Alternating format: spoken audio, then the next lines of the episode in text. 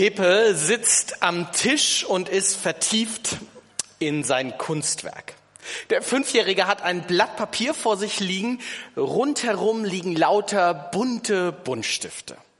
Plötzlich ruft er seine Mama, Mama, schau mal, was ich gemalt habe, sagt er ihr mit einem strahlenden Gesicht. Pepes Bild ist ein Durcheinander von Formen und Farben. Neugierig fragt die Mama, ja Pepe, was hast du denn da gemalt? Pepe holt tief Luft und im tiefen Brustton der Überzeugung sagt er, Mama, darf ich vorstellen, das ist Gott. Aber er hat nicht ganz aufs Bild gepasst. Gott den Pepe nicht ganz ins Bild bekommen hat, stellt sich uns so vor in den zehn Geboten. Ich bin der Herr, dein Gott, der ich dich aus Ägyptenland, aus der Knechtschaft geführt habe. Du sollst keine anderen Götter haben neben mir. Du sollst dir kein Bildnis noch irgendein Gleichnis machen, weder von dem, was oben im Himmel, noch von dem, was unten auf Erden, noch von dem, was im Wasser unter der Erde ist. Bete sie nicht an und diene ihnen nicht. Denn ich, der Herr, dein Gott, bin ein eifernder Gott, der die Missetat der Väter heimsucht bis ins dritte und vierte Glied an den Kindern derer, die mich hassen. Aber Barmherzigkeit erweist an vielen Tausenden, die mich lieben und meine Gebote halten.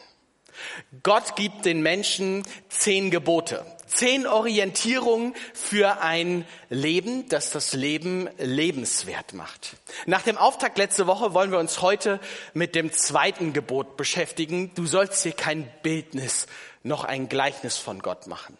Für alle, die Interesse an diesen weiteren Versen haben, ich werde mich hier drauf heute in der Predigt beschränken, die Interesse an den weiteren Versen haben, hört euch den begleitenden Podcast an. Da gehen wir intensiv auf diese anderen Verse ein. Du sollst dir kein Bildnis machen.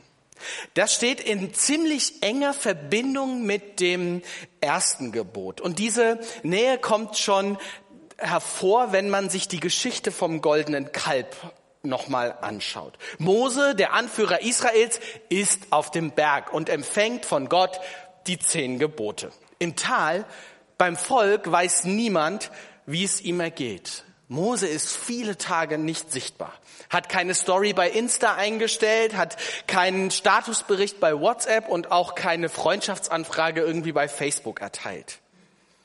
Unmut macht sich breit. Das Volk hält die Wartezeit nicht aus. Wer weiß, ob Mose noch lebt?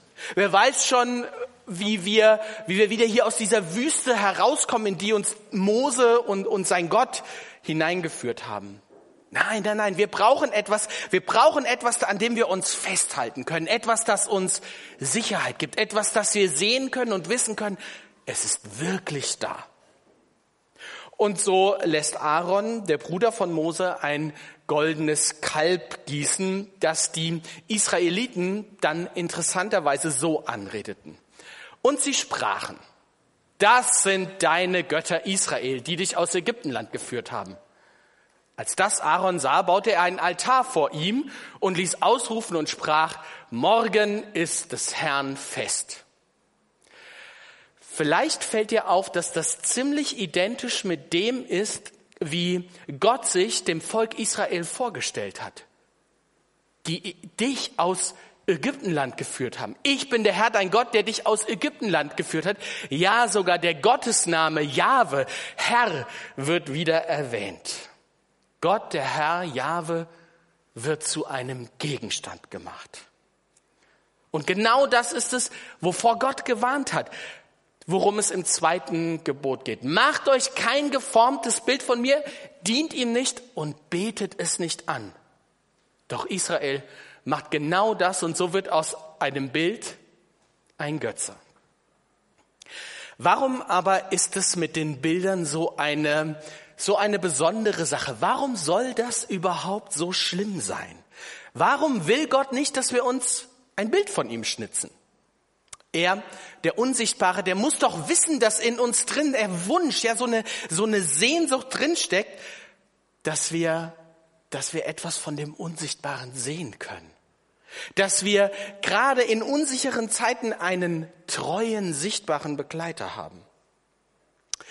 Die Bedeutung von Bildern ist groß. Gerhard Paul ist ein Historiker und er hat 2016 ein Buch vorgestellt, das visuelle Zeitalter Punkt und Pixel. Und darin macht er deutlich, wie in den letzten 200 Jahren in verschiedenen Epochen Bilder eine große Bedeutung und Macht bekommen haben. Dass sie das neue Basismedium geworden sind, um Informationen zu transportieren und zu speichern. In Bildern können wir tatsächlich Informationen speichern. Ich kenne das von mir selbst. Viele Erlebnisse, die ich gemacht habe, habe ich in meinem Kopf als ein Bild gespeichert. Du ja vielleicht auch. Und so kann ich sie mir Jahre später wieder von meinem inneren Auge hervorholen und vergegenwärtigen. Jedes Jahr in der Weihnachtszeit erinnere ich mich an ein Weihnachten ein, ein Weihnachten aus meiner Kinder, Kindheit. Ich weiß nicht, wie alt ich war. Ähm, ich weiß vieles nicht mehr. Ich weiß nur noch, da stand ein großer grüner Weihnachtsbaum und hinten in der Ecke war ein, kein kleines, sondern ein großes Päckchen. Ein langes Päckchen. Ein ganz langes Päckchen. So lang, dass das Geschenkpapier dafür nicht reichte. Es war in irgendwie so weißes Papier oder Pappe eingelegt. Und wir haben uns natürlich gefragt, Wem gehört dieses große Päckchen? Es war meins.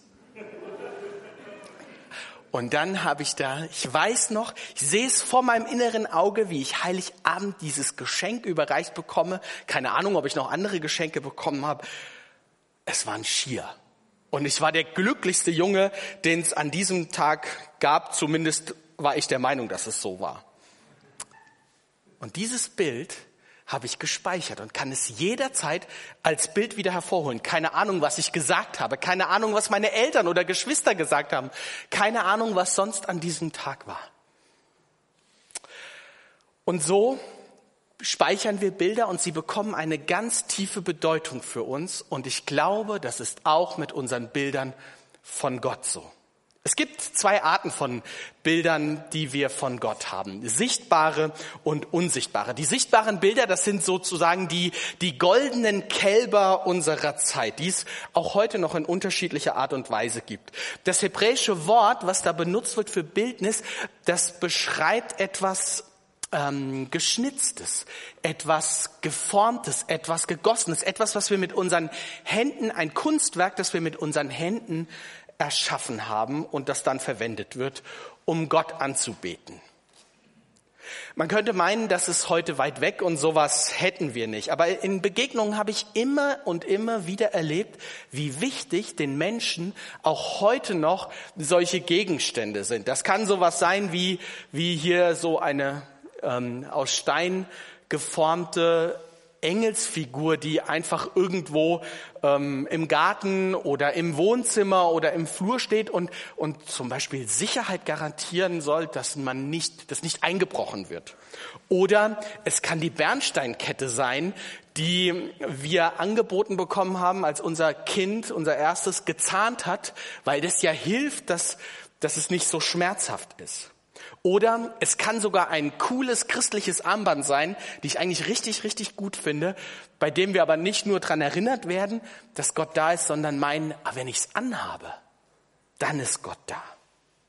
Gott sagt, du sollst dir kein Bild machen, noch irgendein Gleichnis, weder von dem, was im Himmel, noch was auf der Erde, noch was du im Wasser findest.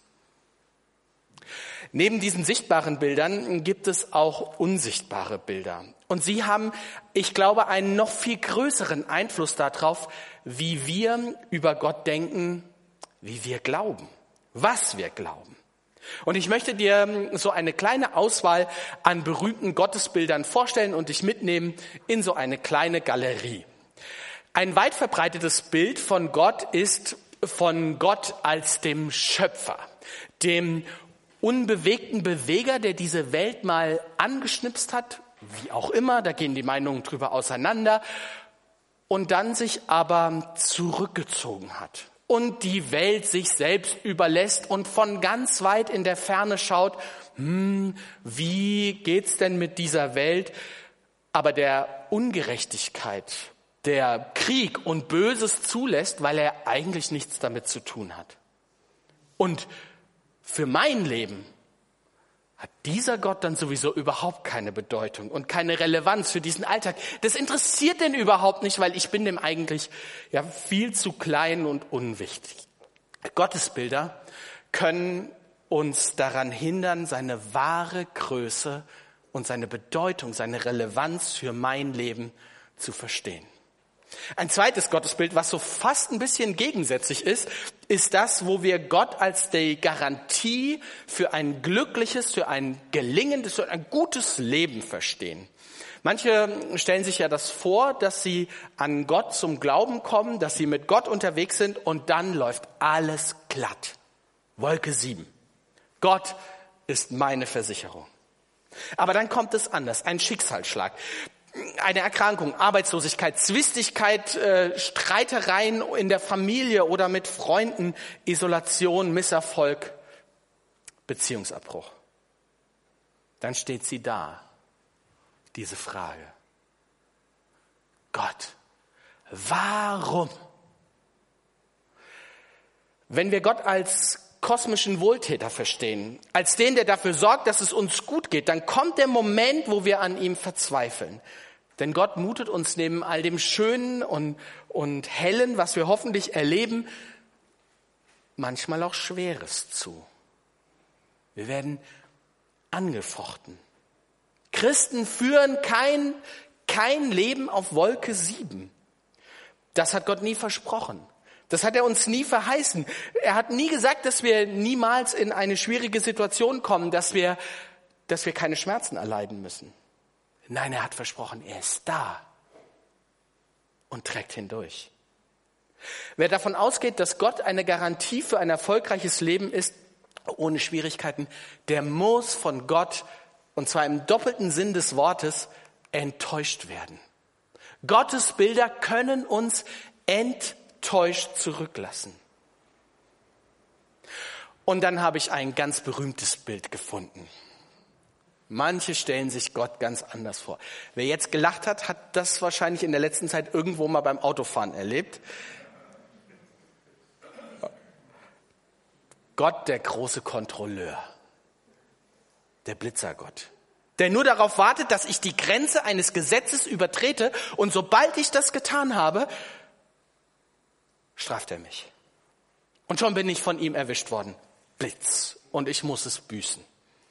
Das Ergebnis ist, wir führen ein, ein Doppelleben. Eins in der Öffentlichkeit und wir meinen auch vor Gott in der Öffentlichkeit, bei dem er alles mitbekommen darf, und ein zweites im Untergrund, das er am besten gar nicht mitbekommt. Angst macht sich breit. Angst vor Fehlern und vor diesem großen Kontrolleur. Gott der große Kontrolleur. Dieses Gottesbild haben viele im Zuge einer, einer christlichen Erziehung beigebracht bekommen. Gott als Drohwort. Hab acht, kleines Auge, was du siehst, denn der Vater im Himmel schaut herab auf dich. Religion als Mittel zur Diskriminierung. Vielleicht kennst du Tillmann Moser, ein ziemlich bekannter Psychoanalytiker und Therapeut, und der klagt in, in seinem ja, autobiografischen Buch mit dem Titel Gottesvergiftung den Gott seiner Kindertage an. Darin schreibt er, lieber Gott, fast 20 Jahre war es mein oberstes Ziel, dir zu gefallen. Das bedeutet nicht, dass ich besonders brav gewesen wäre, sondern dass ich immer und überall Schuldgefühle hatte. Du wohntest in mir als mein Selbsthass. Du hast mir so gründlich die Gewissheit geraubt, mich jemals in Ordnung fühlen zu dürfen, mich mit dir, mich mit mir aussöhnen, mich okay finden zu können. Du hast so viel an mir verboten. Ich behaupte, in vielen Menschen wohnt etwas von diesem Gott als Kontrolleur. Der fordert und fordert und der, der böse dreinblickt und darauf wartet, dass du einen Fehler machst. Und jedes Unglück, jeder Moment, in dem es dir nicht gut geht, jede kleinste Erkrankung, stellt dich in einer ruhigen Stunde in Frage und überlegst, habe ich irgendwas falsch gemacht? Will Gott mir damit jetzt eins auswischen? Gottesbilder können Angst machen und krank. Ein letztes Bild, das ich euch von noch viel mehr, die es gibt, kurz vorstellen möchte, ist Gott als den lieben alten Mann, dem es ausschließlich darum geht, dass es uns Menschen so gut geht, dass wir immer glücklich und fröhlich sind. Ganz egal, ob das nun dem entspricht, wie Gott sich das Leben vorgestellt hat, also seinen Geboten oder nicht. Ein Gott, der nur dafür da ist, um, um uns, um dich zu streicheln, der uns seine Liebe zuspricht, aber, aber überhaupt keinen Anspruch auf uns hat. Gott ist kein Schmusetierchen. Gott kann zornig werden und eifersüchtig. Wir haben das eben gelesen, gerade wenn wir uns in eine billige Kopie von ihm verlieben. Gott ist wild. Gott ist entschlossen. Vor ihm müssten wir Angst haben und uns fürchten, wenn er nicht immer und immer wieder kommen würde und sagen würde, fürchtet euch nicht.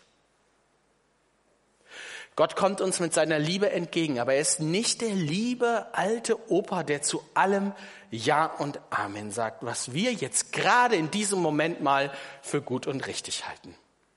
Gottesbilder können uns in einer falschen Sicherheit wiegen. Weißt du, allen Gottesbildern ist gemein, dass sie uns ein Stück unfrei machen, weil sie, weil sie uns festlegen auf ein Bild von Gott und sie machen Gott kleiner, als er ist. Ja, sie zeigen immer nur einer Perspektive von ihm. So sind ja Bilder immer aus einer Perspektive und meistens, meistens auch richtig gut arrangiert. Oder wer von uns nimmt schon sein erstes Bild, das er macht, als Profilbild für seinen Sozialaccount im Internet? Nein, nein. Die Bilder sollen hip wirken, natürlich auch spontan, aber wir wollen ja unsere Schokoladeseite zeigen. Keine Ahnung, ob das deine linke oder rechte ist. Wir wollen verstecken, was wir nicht so ansehnlich finden zeigen uns in einer bestimmten Perspektive, mit einer bestimmten Mimik, benutzen Filter für das perfekte Bild, das uns abgeklärt, souverän, dynamisch, spontan, entspannt, bunt, sportlich, lebendig, fröhlich, bedeutsam erscheinen lässt. Aber das ist nur ein ganz kleiner Ausschnitt von dem, wer wir sind. Und es bleibt immer eine Momentaufnahme. Jedes Foto, das du machst, zeigt eigentlich schon Vergangenheit. Hast du schon mal drüber nachgedacht? In dem Moment, wo du das Foto machst und auf deinem Handy oder sonst wo siehst, ist es schon wieder vergangen. Eine schöne Erinnerung. Mehr nicht. Gottesbilder sind der Versuch, Gott habhaft zu machen, Gott in den Griff zu bekommen, ihn verfügbar und berechenbar zu machen, ihn einzukalkulieren in unsere Lebensplanung. Und Gott sagt, dieser Versuch muss scheitern. Das bin ich nicht. Das wusste schon Pepe. Gott ist nicht auf einem Bild einzufangen, denn Gott sprengt den Rahmen, denn er ist viel zu lebendig. Ich bin der Herr, dein Gott, der Lebendige, der leidenschaftlich Liebende, der Gott, der sich ereifert. Kein Bild kann seine Liebe fassen. Seine Liebe ist unfassbar. Zu dem Satz, du sollst dir kein Bildnis machen, hat der Schriftsteller Max Frisch in seinem Tagebuch mal etwas ziemlich Interessantes und jetzt gut Passendes formuliert. Er schreibt, es ist bemerkenswert, dass wir gerade von dem Menschen, den wir lieben, am wenigsten aussagen können, wie er sei. Wir lieben ihn einfach. Eben darin besteht ja die Liebe, das Wunderbare an der Liebe, dass sie uns in der Schwebe des Lebendigen hält, in der Bereitschaft, einem Menschen zu folgen, in allen seinen möglichen Entfaltungen. Was Max Frisch über die Beziehung von zwei Menschen sagt, das gilt auch für deine und meine Beziehung zu Gott. In der Liebe geht es nicht darum, den anderen möglichst genau zu beschreiben und ihn auf, auf, auf Eigenschaften festzulegen, ihn mit Attributen zu überschütten oder in ein Bild zu fixieren. In der Liebe geht es darum, sich gegenseitig Raum zu geben, also Lebendigkeit miteinander in der Schwebe zu halten – und es auch auszuhalten, wenn der andere so ganz anders ist, als ich mir das gedacht habe. Und gemeinsam in eine unbekannte und offene Zukunft zu gehen, die vor uns liegt. Jetzt kann man sich natürlich fragen, wenn das alles so ist, dürfen wir uns Gott dann eigentlich gar nicht mehr vorstellen. Ist er dann so ein raum- und zeitloses Wesen, das jeglichen Bildern von uns entbunden ist? Die Bibel selbst gibt die beste Antwort darauf. Sie ist voll von Bildern und Beschreibungen von Gott. Wie sollten wir an eine Zukunft glauben ohne einen Gott, der Schöpfer und Erhalter von allem Leben ist? Was täten wir ohne das Bild von Gott als Vater? Wie sollten wir uns ihm sonst nähern? Wie könnten wir planen und vorwärts gehen, wenn wir nicht wüssten, dass Gott der gute Hirte ist? Und wie sollten wir die Ungerechtigkeit auf dieser Welt aushalten, wenn Gott, wenn wir nicht wüssten, dass Gott auch der Richter und der König ist, vor dem alle Menschen mal zur Rechenschaft gezogen werden? Nein, wir können nicht mit Gott leben, ohne ihn uns in einer gewissen Weise vorzustellen. Und das müssen wir auch nicht. Wir müssen nicht ohne Bilder auskommen. Ja, Gott geht sogar noch einen Schritt weiter. Gott selbst, der Unsichtbare und Ewige, macht sich für uns Menschen sichtbar. Konkret, erfahrbar, erlebbar. Er gibt uns ein Bild von sich. Weil kein Bild Gottes Liebe fassen kann, kommt er selbst zu uns und, und zeigt uns seine Liebe und Herrlichkeit. Gott wird anschaulich in seinem Sohn Jesus Christus.